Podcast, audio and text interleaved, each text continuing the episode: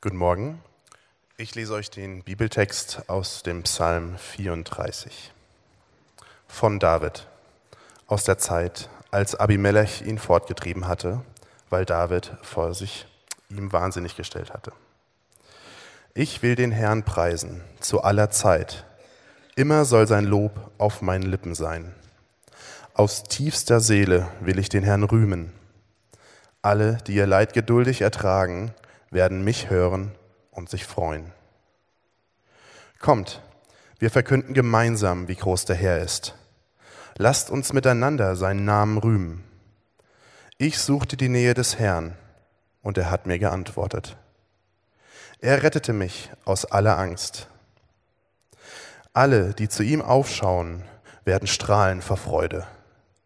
Nie werden sie beschämt sein. Als es mir schlecht ging, rief ich zum Herrn. Er hörte mich und befreite mich aus aller Not. Der Engel des Herrn lässt sich bei denen nieder, die in Ehrfurcht vor Gott leben. Er umgibt sie mit seinem Schutz und rettet sie. Erfahrt es selbst und seht mit eigenen Augen, dass der Herr gütig ist. Glücklich zu preisen ist, wer bei ihm Zuflucht sucht. Die ihr zu Gottes heiligen Volk gehört, begegnet dem Herrn mit Ehrfurcht. Denn wer ihn achtet, leidet keinen Mangel.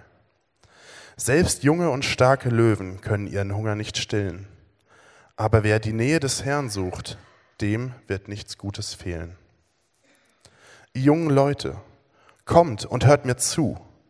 Ich will euch sagen, was es heißt, in Ehrfurcht vor dem Herrn zu leben.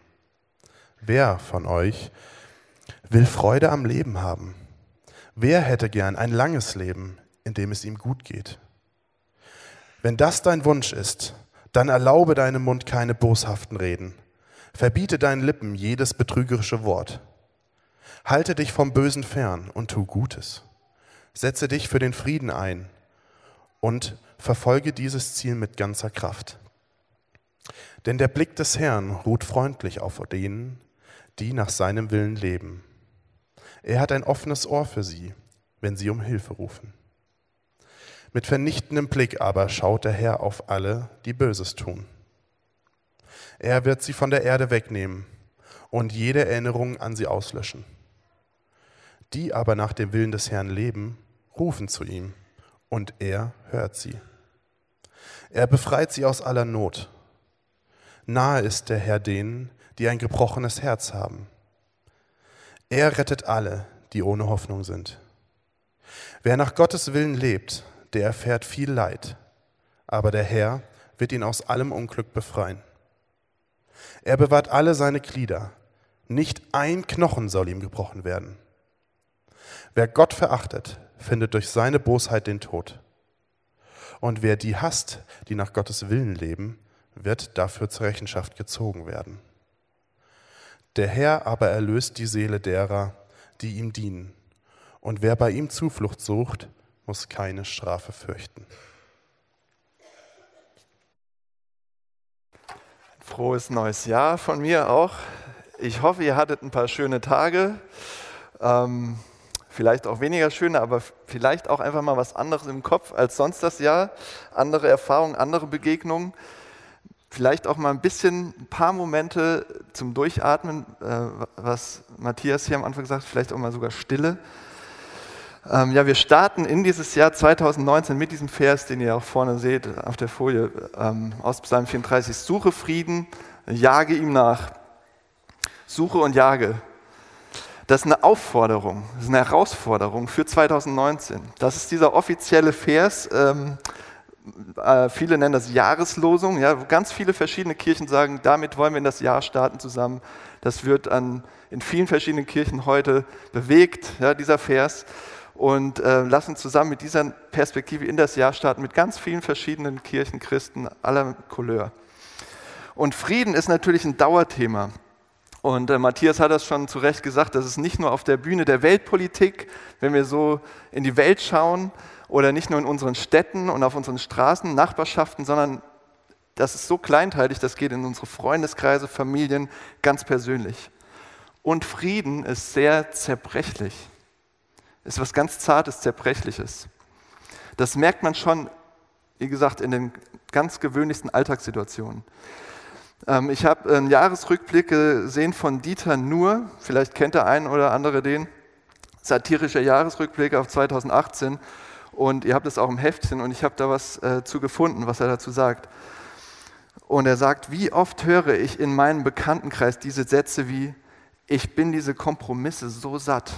Ich bin diese Kompromisse so satt. Das kommt ja irgendwo her. Und wissen Sie was? Wenn es ein sicheres Zeichen für den Niedergang unserer Zivilisation gibt, dann, dass das Wort Kompromiss heute so einen negativen Beigeschmack hat. Kompromisse sind das Wichtigste überhaupt, weil wir nicht alleine sind auf der Welt. Und viele unserer Mitbürger sind Spacken, Irre und Trottel und da muss man Kompromisse machen. So sieht es nämlich aus. Kompromisse sind der Nachteil, der dadurch entsteht, dass noch andere Menschen da sind. Den Zustand im Kompromiss zu leben nennt man Zivilisation. Und den würde ich gerne erhalten. Frohes neues Jahr. Das war der Abschluss seiner Rede. Ähm, und eigentlich, ich weiß nicht, was ihr davon haltet, aber ich, mir war da nicht so, so Lachen zumute irgendwie. Ich fand das nicht so witzig, sondern eigentlich ist das ziemlich ernst, was er sagt. Und ziemlich krass. Und ich, ich weiß nicht, wie es euch geht, aber wir können doch fast dabei zuschauen, wie wir von Tag zu Tag, von Jahr zu Jahr irgendwie verlernen, miteinander zu leben. Äh, dieser Zerfall der Gesellschaft in die ganzen kleinen Untergruppen und Einzelteile, ja, wir können doch dabei zuschauen, wie das passiert, wie wir versuchen miteinander zu reden, Leute, die einen guten Willen haben, die gemeinsam in eine Richtung gehen wollen und total aneinander vorbeireden. Die ganze Zeit, ja, wie, ja, wie jemand zum Beispiel, gibt es immer wieder diese Situation, habe ich schon aufgehört, wie jemand zu leise Hallo sagt und der andere hört es nicht und er denkt an eine andere Situation und sagt, oh, der hat das bestimmt nicht Hallo gesagt, weil ich das mal gemacht habe oder das mal gesagt und schon sind diese, schon ist da ein Konflikt im Raum wegen so einer Kleinigkeit. Und ähm, jeder lebt so in seinem Film, jeder hat so seine Agenda, kommt damit auf die Leute zu, lebt in seinem Film, der andere kommt mit seinem Film und diese Filme sind aber zwei verschiedene. Also Fast wie diese babylonische Sprachverwirrung. Ja? Keiner versteht mehr den anderen. Sachliche Diskussionen, schwierig. Da, es passiert eigentlich das meiste auf der persönlichen Ebene, wird es ausgefochten. Unsere Gesellschaft zerfällt immer weiter und das ist eigentlich, was Dieter nur da auch zum Ausdruck bringt. Suche Frieden und jage ihm nach. Das ist eine ganz schöne Kante, finde ich. Das hört sich so nett an, aber es ist eine klare Kante in unserer Zeit, eine heftige Herausforderung für das neue Jahr. Und lass uns das doch mal anschauen, in welchem Zusammenhang diese Aufforderung steht und was wir davon lernen können, so zu leben, Frieden nachzujagen. Anhand von drei Gedanken. Und zwar Frieden suchen, ähm, Frieden finden und Frieden leben. Okay? Also zuerst mal Frieden suchen. In dem Zusammenhang von dem Psalm wird eins ganz deutlich, und zwar, hier spricht jemand, der weiß, dass Frieden nicht normal ist, dass Frieden absolut kostbar ist. Ja, David schwebt hier nicht auf einer Wolke ungetrübter Glückseligkeit irgendwo in der Nähe Gottes, wo er nie was Böses erlebt hat, sondern er weiß genau, wie es ist, ohne Frieden zu sein, innerlich und äußerlich. Er schreibt davon, er war in größter Not, voller Angst, verzweifelt, hat dem Tod ins Auge geschaut. Er war auf seiner Flucht vor Saul, vor dem König.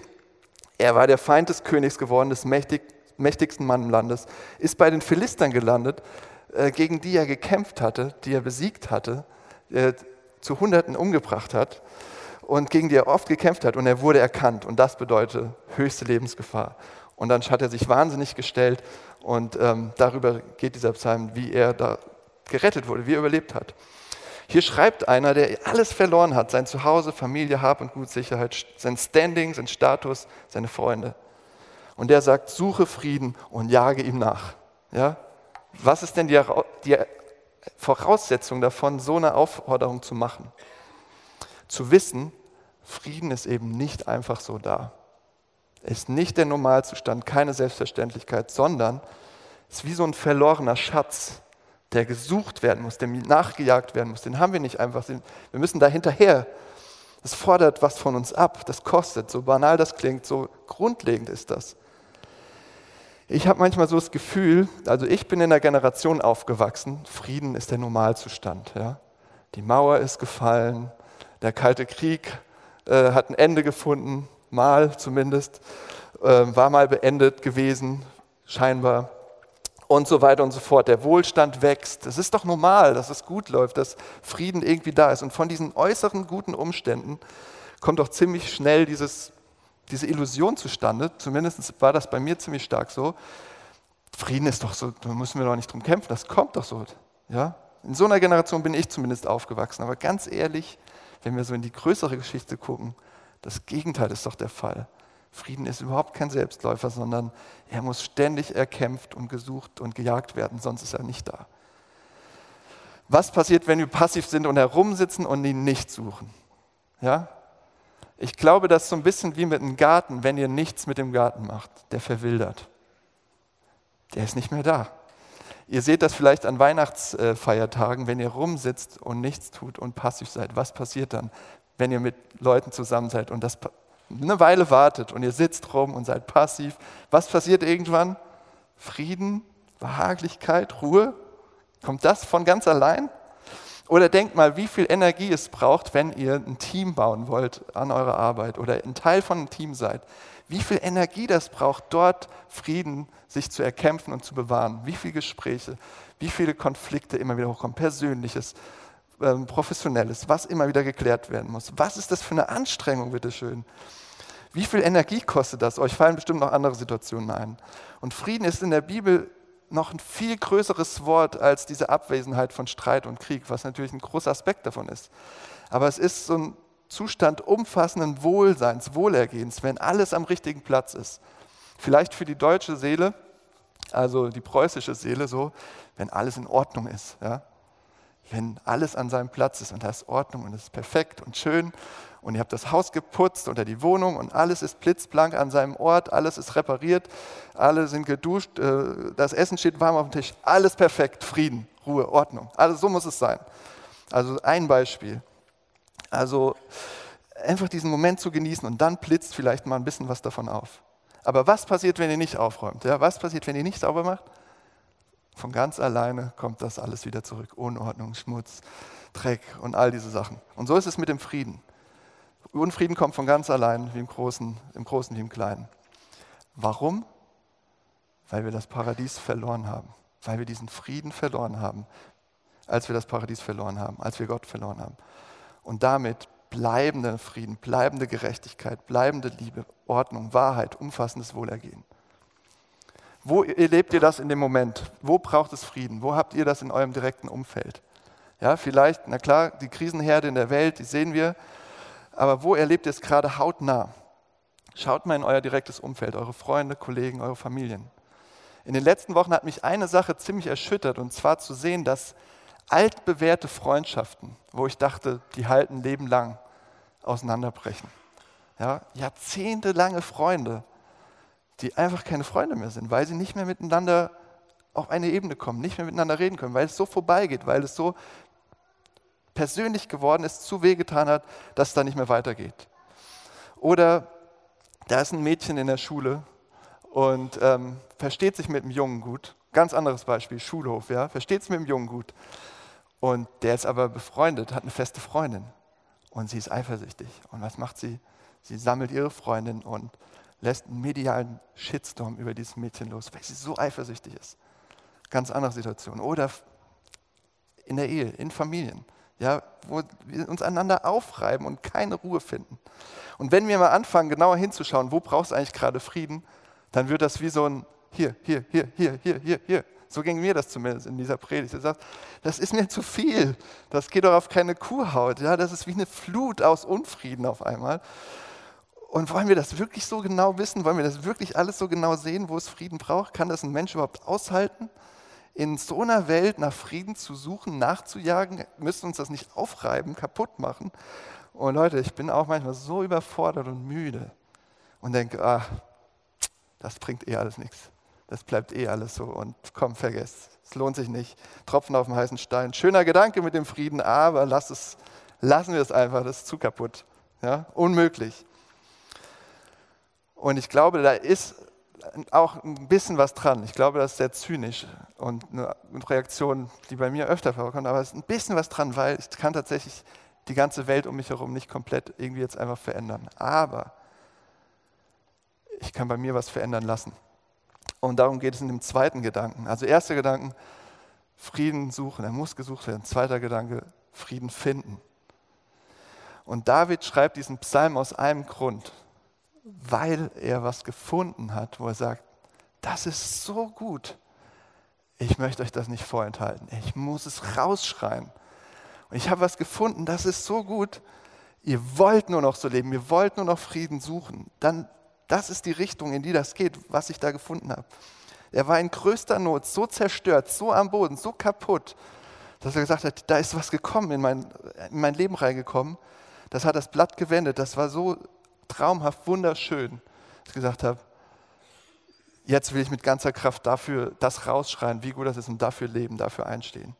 Ja, er lässt seiner Freude freien Lauf, er singt, jubelt, ähm, tanzt wahrscheinlich, hat er auch mal gemacht. Und ähm, er fordert uns überschwänglich heraus mit diesem Psalm. Lasst euch das nicht entgehen. Ja, ist fast so wie ein Werbespruch in dem, an der einen Stelle. Erfahrt es selbst und mit eigenen Augen, seht es mit eigenen Augen. Der Herr ist gütig. Was er damit sagt, ist, der Herr ist gut. Der ist einfach so gut. Gott ist so gut, er hat mich da rausgeholt. Oder wie Luther übersetzt, schmeckt und seht, wie freundlich der Herr ist. Schmeckt das, also spürt das, seht das. Lasst euch mit euren Sinnen überzeugen. Anders gesagt, probiert das aus, kostet davon, überzeugt euch doch selbst. Lasst euch das nicht entgehen. Und dann geht er sogar so weit zu behaupten, ziemlich dreist, wer die Nähe des Herrn sucht, dem wird nichts Gutes fehlen. Also er lebt keinen Mangel mehr, der hat alles, was er braucht, tatsächlich. Ist das nicht ein bisschen zu viel gesagt? Ja, wenn ihr Christen seid, ist es wirklich so bei euch? Das ist ein bisschen übertrieben. Wie kann er wagen, sowas zu behaupten? Oder vielleicht, wenn ihr keine Christen seid, sagt, das ist, was mich an den Christen stört. Die sagen immer, ja, wenn man den hat, dann ist ja auf einmal alles gut. Ja, so einfach, schön wäre es. Wie kann er sowas behaupten? David redet von einem umfassenden Frieden hier an dieser Stelle. Da blitzt was in seinem Leben auf, weil er aus so einer Not gerettet wird, von, letztlich vom Paradies, von diesem umfassenden Wohlergehen, von Shalom, sagt, sagt die Bibel dazu. Dieser Zustand blitzt bei ihm auf, gerade ist alles richtig, gerade ist alles an seinem Platz, wo es hingehört. Hier ist alles okay gerade. Und das schreit er raus. Er will, dass alle das auch erleben. Wenn alles in Lebensbereichen, in den Lebensbereichen in Ordnung ist, bei ihm ja gar nicht. Er ist ja im größten Chaos und trotzdem kann er sagen, jetzt ist das gerade aufgeblitzt. Der Wille Gottes passiert, hier ist es gut. Das Böse nimmt ein Ende, all das Gute, Wahrheit, Gerechtigkeit und Liebe wird triumphieren, wird siegen. Ja, das ist die höchste Realität des Universums. So wird es kommen. Ich habe es erlebt, ihr braucht es auch. Das ist die Essenz des Lebens. Das ist das Höchste. Und er, er kann gar nicht anders, als es rauszuschreien. Und er sagt, ihr findet das auch. Jeder von euch, ihr könnt das finden in der spürbaren Erfahrung der Nähe dieses lebendigen Gottes. Er schreit unserem Zynismus so entgegen. Ihr könnt das finden, ihr könnt es haben. Probiert es aus, kostet es, schmeckt es. Diesen Gott des Friedens zu kennen, davon erfüllt zu sein, das ist, das ist die einzige mögliche Kraftquelle, wirklich nach Frieden zu suchen, zu jagen und nicht dabei zynisch und kaputt zu werden. Weil ihr ständig erfüllt seid davon, weil ihr ständig das wieder bekommt. Kennt ihr die Geschichte vom kleinen Lord? kommt ja jedes Jahr vor Weihnachten im Fernsehen. Und dieses Jahr haben wir das auch mal geguckt. Und ich weiß nicht warum, aber ich, hab, ich musste die ganze Zeit heulen, als ich das gesehen habe. Ich dachte, wirst du alt, wirst du senil? Warum weinst du denn die ganze Zeit? Und dann ist mir eine Sache aufgefallen. Dieser kleine achtjährige Blondschow, aufgeweckter Kerl, Cedric lebt mit seiner Mutter in New York City, so in einer belebten Nachbarschaft und ziemlich verarmt und sein verstorbener Vater war der Sohn des englischen, eines englischen Adligen. Und eines Tages taucht dieser Mann auf, dieser Gesandte aus England von einem Earl, von einem Adligen, Aristokraten und sagt, du bist der einzige Erbe ähm, dieses Earls, komm mit nach England. Ja, und die Mutter soll auch mitkommen, aber die darf nicht da wohnen bei dem Earl, weil sie ist ja schuld, dass, ja, dass der Sohn verstoßen wurde. Guckt es euch selbst an. Auf jeden Fall äh, muss nicht alles erzählen, aber das Verrückte war, die kommen dahin und dieser Earl war so ein bitterer Grieskram, so, uh, der, so enttäuscht, verletzt, kaputt vom Leben, so verbittert. Aber durch diese Begegnung mit diesem Cedric passiert was Erstaunliches. Das Herz dieses alten, verbitterten Earls wurde weich, nach und nach.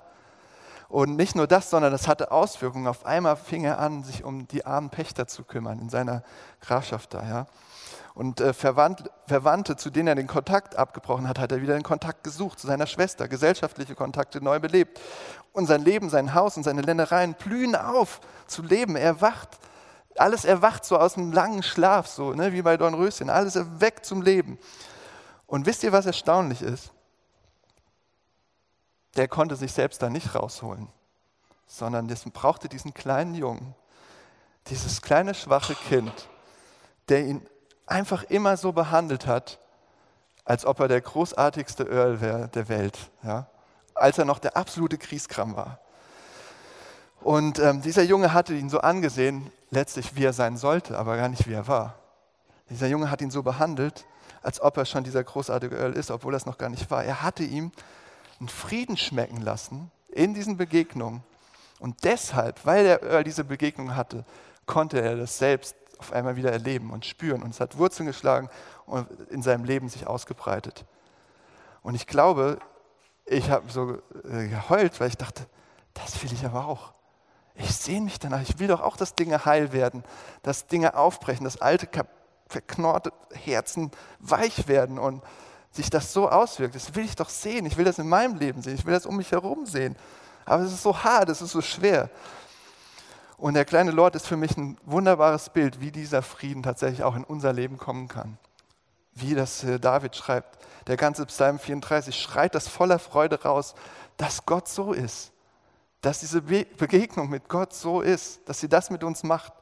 Ja, dass Gott selbst kommt und ganz klein wird und ganz verletzlich und schwach, um uns diesen Frieden zu bringen. Und das haben wir an Weihnachten gefeiert, oder nicht? Mit dieser Geburt dieses Kindes kommt dieser Frieden, kommt diese Begegnung in unser Leben rein. Und so wie Cedric dem alten Earl bringt uns Jesus Christus diesen Frieden. Warum? Weil wir ihn verloren haben, weil wir ihn nicht mehr haben, weil er uns zwischen den Händen zerrinnt. Wir jagen, kämpfen, suchen und dann ist er wieder weg. Wir haben ihn verloren, weil wir ein Abbild sind. Und deshalb weiß nicht, ob ihr das auch sagen könnt, aber ich kann sagen, ich bin noch ein Abbild letztlich von diesem Earl. Je mehr Mist passiert in meinem Leben, je mehr ich sehe, das nicht und das nicht, mein Herz geht zu und ich denke, ah, ah, ich tue mir leid und werde zynisch und bitter und ziehe mich zurück und bin, werde hoffnungslos. Und dann sehe ich diese Welt noch, wie die ist und es wird noch mehr und ich sehe, ich spüre diesen Riss und ich denke, ich spüre das auch, der durch alles durchgeht, dass alles zerfällt, dass alles zerbricht, dass Trennung da ist und keine Beziehung sicher ist. Und, äh, und letztlich sagt uns die Bibel, das ist ein Keil, der durch alles durchgeht. Und im Zentrum dieses Keils, der durch, uns, durch unsere Welt durchgeht, ist unsere Trennung zu Gott. Dass wir die Verbindung verloren haben zu diesem Gott des Friedens. Dass wir diese Erfahrung seiner Freundlichkeit nicht mehr machen. Dass wir ihm nicht zutrauen, dass er für uns ist. Dass wir nicht denken, dass er gut ist. Dass wir nicht denken, dass er uns liebt. Und dann zu sehen, dass dieser Gott kommt und wie so ein kleiner Junge wird und unbefangen uns begegnet, als ob wir als ob wir nicht die größten Egoisten wären und die größten Kriegskrämer und Hoffnungslosen, sondern er begegnet uns so, als ob wir schon so sind, wie wir sein sollten. Er begegnet uns voller Liebe, unbefangen. Er, er behandelt uns nicht so, wie wir ihn behandeln oder andere behandeln. Nicht mit kriegskrämig und, äh, und bitter, sondern voller Liebe, überschwänglich. Und in dem Moment, als wir sagt die Bibel, die Feinde Gottes waren und ihn angespuckt haben und nichts von ihm wissen wollten, wird er so überschwänglich, dass er sein Leben hergibt und uns schenkt und am Kreuz stirbt, damit wir diesen Frieden bekommen. Jesus Christus erfüllt diesen ganzen Psalm von vorne bis hinten. Letzter Vers. Wer bei ihm Zuflucht sucht, muss keine Strafe fürchten.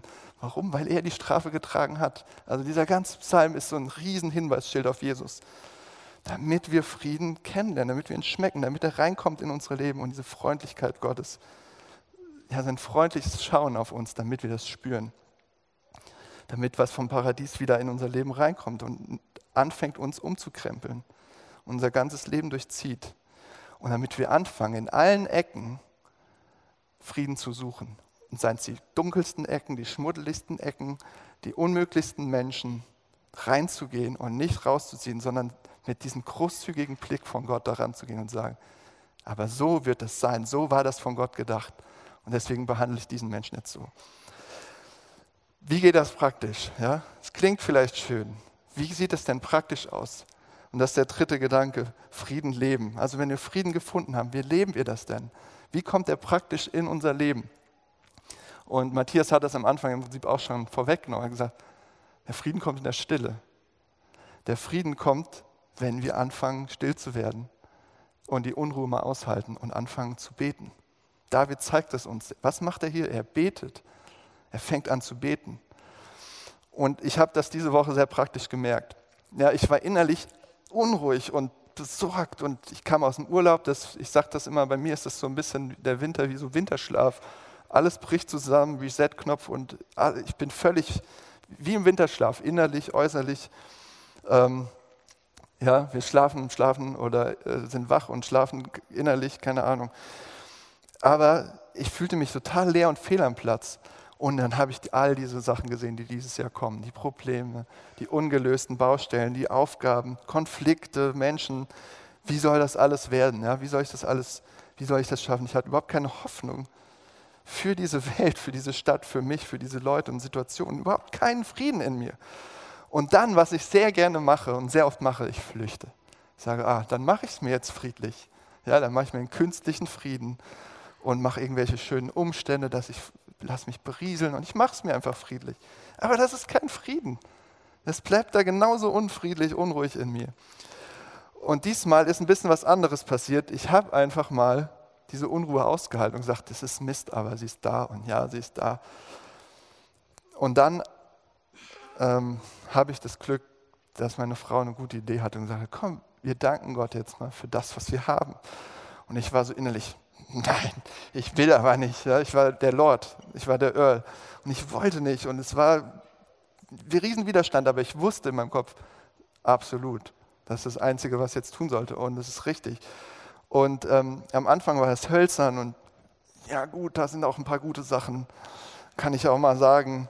Aber immer nur so ein Satz, ein Wort und wir haben uns dann abgewechselt. Und nachdem wir angefangen hatten, war es nicht gleich alles so, oh, jetzt ist alles gut, sondern es, ist suchen, jagen, diesen Frieden suchen. Und dann von Minute zu Minute wusste, musste, wusste ich aber, okay, diese, diese ganze Last, die da auf mir liegt, wird leichter. Ja? Dieser Kriegskram wird langsam zahm und weich. Und ich konnte mich sogar ein bisschen freuen und sagen, oh, das sind so gute Sachen. Und ich konnte ein bisschen was von dieser Freundlichkeit Gottes wieder schmecken, weil ich gesehen habe, so ist ja Gott. Ich wurde erinnert, ja, durch Gebet. So macht es David. Und ich glaube, wenn wir anfangen zu beten, dann passiert da was. Sucht ihr Frieden für euch erstmal selbst, für euch persönlich. Braucht ihr das? Dann nehmt euch diese Zeiten. Ja, überlegt mal, dieses Jahr 2019. Ganz einfach, nichts Kompliziertes. Wenn ihr es gar nicht macht, sagt nicht, oh, jetzt muss ich drei Stunden morgens vorm Aufstehen. So. Ja, was Einfaches. Wo sind solche Lücken, Zeiten, wo ihr sagt, morgens, nachmittags, abends Spaziergänge machen, rausgehen, in den Wald gehen, auf die Felder gehen? Was hilft euch, euch eurer inneren Unruhe zu stellen und zu sagen, da ist sie. So sieht das aus. So unzufrieden bin ich gerade. Und das Gott ehrlich zu erzählen und rauszulassen oder ihn zu fragen, warum muss das immer so sein und, ah, und es auszuhalten. Und wenn nichts passiert, auch einfach mal stille zu sein oder anzufangen, Danke zu sagen für gute Sachen. Ja, wie, wie wollt ihr das dieses Jahr nutzen vielleicht? Sagen, da mache ich das an dieser Stelle, an diesem Punkt, an diesem Zeitpunkt in meiner Woche. Ich merke, ich brauche das immer mehr, sonst gebe ich auf. Sonst gebe ich auf und suche diesen Frieden nicht mehr. Ich sage, leckt mich alle, wirklich. Sorry, aber das ist manchmal so, nee, ich brauche diesen Frieden selbst, sonst kann ich den überhaupt niemandem geben. Und gleichzeitig macht der Psalm eine Sache so deutlich, das ist überhaupt nichts für uns alleine. Nicht ein Soloprojekt, nicht für mich alleine. David schreit es raus und sagt, macht mit, kommt dazu. Ja? David bringt das, was er mit Gott erlebt hat, diesen, diese, diesen Frieden, der Gott in sein Leben gebracht, diese Rettung. Er will andere damit anstecken, er bringt ihnen etwas davon, was er erlebt hat, will sie dabei haben. Wenn ihr was mit Gott erlebt, so ein Moment des Friedens oder ein Eingreifen, ein Wunder oder eine Kleinigkeit im Alltag, behaltet es nicht für euch, sondern gebt es weiter. Ja? Teilt es mit Freunden, mit Nachbarn, Kollegen, dem Nächsten, den ihr seht, ganz egal, äh, mit eurer Sofagruppe, Stadtteilfamilie. Ich glaube, Unser Glauben lebt von diesen Geschichten und wird immer wieder erfrischt dadurch, dass wir das auch hier in der Bibel haben, in diesem Psalm. Und indem wir das weiter so machen und als Gemeinschaft leben. Genau dafür gibt es zum Beispiel Sofagruppen, dass wir das teilen, was wir mit Gott, wie wir Gott suchen, wie wir ihn erleben und uns die Geschichten erzählen oder auch erzählen, wo es nicht passiert, wo wir diesen Frieden mal endlich brauchen und es passiert nichts. Und jemand anders sagt, okay, komm, dann suchen wir zusammen. Helft einander, diesen Frieden zu suchen, nachzujagen. Macht es nicht alleine. Aber wenn ihr es macht, hört nicht beim Reden und Zuhören auf, sondern macht es auch mal praktisch. Ich glaube, wir sind oft zu idealistisch und sagen, ja, wir müssen das erst alles tief in uns spüren. Ich glaube, manchmal lernen wir es auch einfach, wenn wir es praktisch machen. Bringt diesen Frieden praktisch in euer Umfeld, wo, wo Sachen auf euch zukommen, wo ihr in der Nachbarschaft, bei euren Freunden, Kollegen, in eurer Familie seid. Seht euch so ein bisschen als Friedenstruppen, ja? Wenn ihr so zusammen mit Leuten unterwegs seid. Ihr seid wie eine Friedenstruppe in der Stadt. Jemand erzählt euch von Geldnot. Sagt nicht einfach hier rein, da raus, sondern überlegt, was können wir machen. Vielleicht habt ihr selbst keins, aber vielleicht kennt ihr jemanden mit Geld. Vielleicht habt ihr eine Gruppe um euch herum, ihr könnt zusammenlegen und da geht bei denen die Waschmaschine kaputt und ihr kauft die Waschmaschine. Was weiß ich. Bringt Frieden rein in das Leben der Leute, wo ihr es könnt, wo ihr was mitbekommt. Jemand ist ausgelaugt, kraftlos, leer. Ja? Ihr wisst das, ihr merkt es, ladet die Person ein zum schönen Essen und lasst sie mal erzählen. Dient ihr einfach so. Oder jemand braucht praktische Hilfe, Reparatur, Umzug, irgendwas. Fragt mit an, habt, redet miteinander, seid zusammen, bringt Frieden praktisch, wohlergehend in das Leben der Person. Jemand findet keine Wohnung, lasst die Person bei euch wohnen, bis sie eine Wohnung findet. Keine Ahnung, ist ein Abenteuer, ist spannend.